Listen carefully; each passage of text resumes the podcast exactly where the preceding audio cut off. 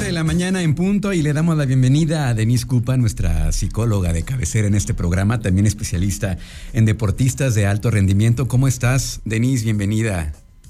Hola Luis, muy bien, gracias. ¿Y tú qué tal? ¿Cómo estás? Bien, pues aquí reflexionando un poco, aquí lo hemos hablado y tú lo has visto, es lo que ves todos los días.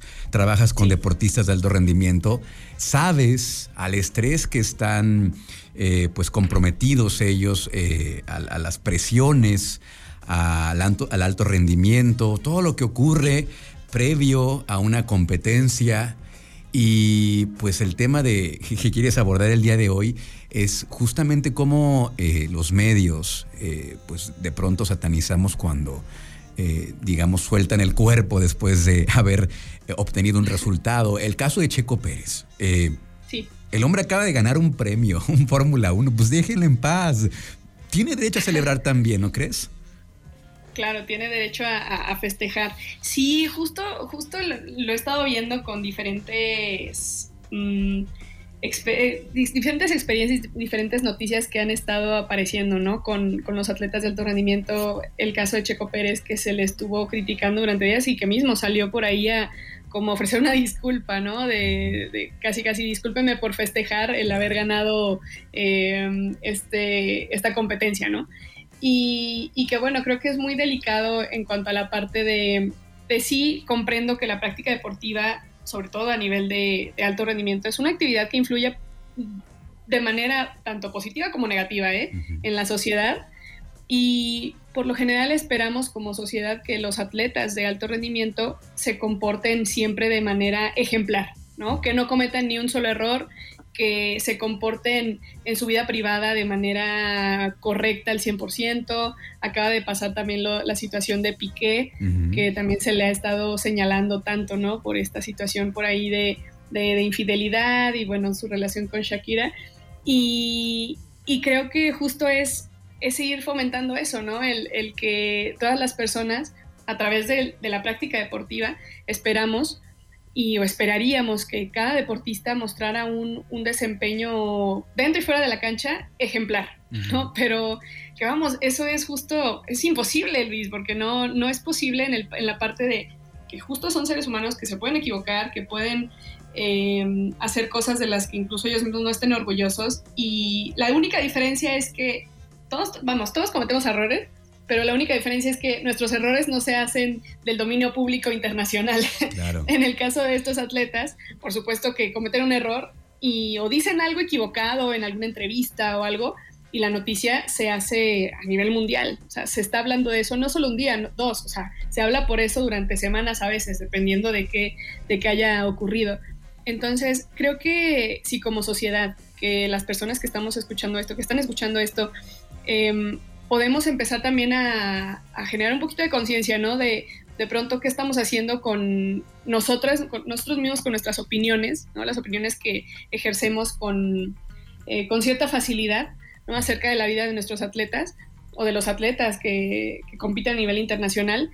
Creo que, que, tendríamos que empezar a ver también esta parte humana que, que tienen y que todos tenemos y que el hecho de que sean deportistas pues no, no los exime de cometer errores de los que, como dije anteriormente, se pueden, se pueden incluso arrepentir.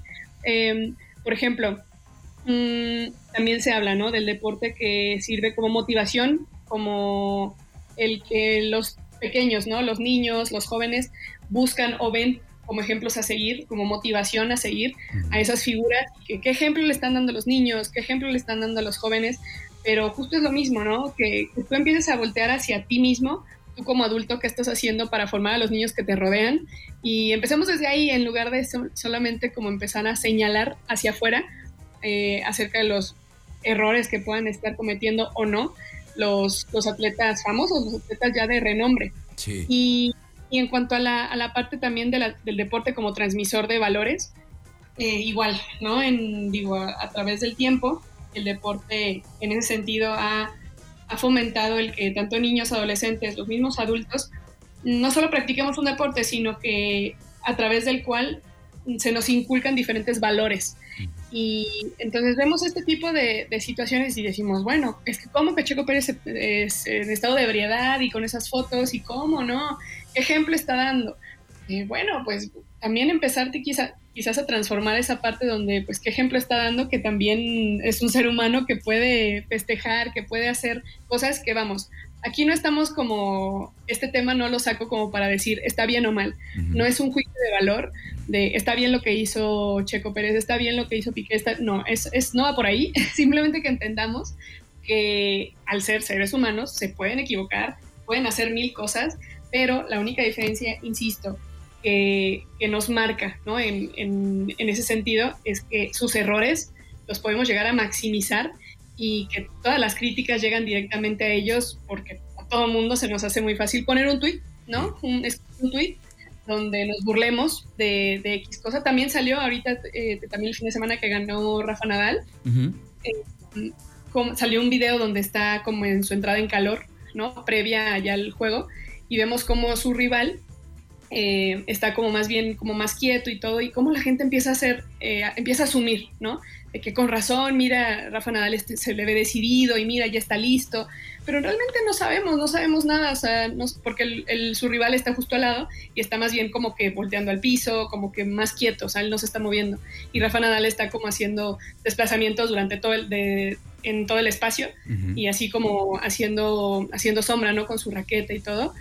Y, bueno, todo el mundo empieza, no, con razón perdió, que mira, no se le había decidido y que mira, con razón le, le ganó Nadal, pero que en realidad no sabemos. Entonces, eh, toda esta parte de, generar estas críticas, imagínate cuando son, o sea, el tipo de figuras. Y bueno, estamos hablando de Roland Garros, un torneo súper importante a nivel internacional, donde todo mundo estamos, estamos eh, pendientes de qué está ocurriendo, por supuesto que, eso puede incluso llegar a afectarles a ellos y eso no lo volteamos a ver. Y yo como psicóloga deportiva sí lo tomo como una responsabilidad del hecho de, a través de estos espacios poder comunicarles a las personas que eso también les puede llegar a, los, a las atletas y puede generarles un, pues una, una afección y puede llegar a afectarles, vamos, o sea, que no son, no son de hierro, no son de piedra, que no sientan, claro que sienten, son, son seres humanos. Y luego, ¿qué pasa, Denise, cuando eh, la situación que ocurre en el caso, por ejemplo, de Checo Pérez? O sea, ya, ya no se hablaba de su triunfo, se hablaba de su fiesta. O sea, sí. no, lo importante es que ganó, no, no, no lo que haya hecho después o con quién se haya aventado a la alberca. O sea, eh, eh, y eso es, es triste porque pues al final de cuentas opaca, opaca la, el triunfo y se debería estar comentando más bien de su desempeño en esta en este circuito, en esta, en esta carrera, en la Fórmula 1 en Mónaco, y, en lugar de hablar de eso, está hablando del otro, pero también habla mucho de nosotros, ¿no? Como sociedad, en qué, en qué estamos pensando, en qué nos estamos fijando, qué hacemos tendencia. En, qué está concentrada nuestra atención. Sí. ¿Qué, ¿Qué, es lo que, justo, qué hacemos tendencia entre todos nosotros en, en redes sociales? Que, que, bueno, que mueve mucho más el chisme, la, la noticia por ahí. Eh, pues sí, un tanto fuera de lugar, ¿no? Y, que deja en ridículo, o sea, nos, que hablábamos también de esto la semana pasada, que como de alguna manera hasta como que disfrutamos el, dejar a estas figuras en ridículo, hacer que se sientan en ridículo. Y eso está horrible, eso es, eso es muy feo, o sea, burlarte a costa y pasarla bien a costa del sufrimiento de una persona.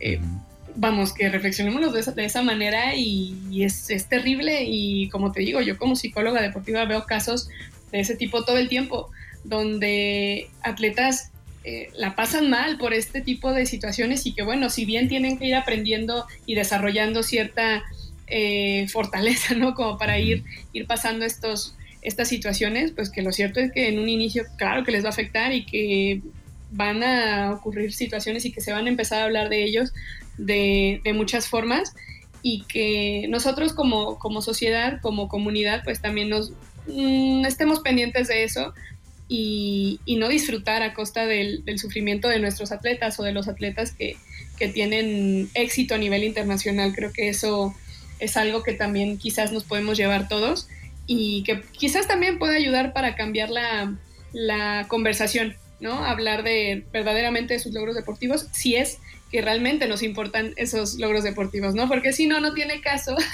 que, digo, no sé tú qué pienses, pero si no, no tiene mucho caso que se diga, no, es que qué ejemplo dan siento deportista. Entonces, bueno, nosotros también qué ejemplo damos al hacer este tipo de notas virales, ¿no? Y está hablando solamente de eso. Y como decías también en nuestro entorno familiar, social, que es lo que estamos haciendo nosotros comportándonos. ¿A, poco a poco nadie, a poco nadie se ha puesto una fiesta después de un logro, después de cerrar un negocio, después de, varias semanas de tensión, de cuando eh, aprobaste un examen? Cuando te graduaste, sí, hombre, sí, claro, claro, y a todo, todos estamos expuestos a eso, así que vamos, vamos pensando, vámonos fijando más en lo importante que es realmente el triunfo de estas figuras y de su desempeño.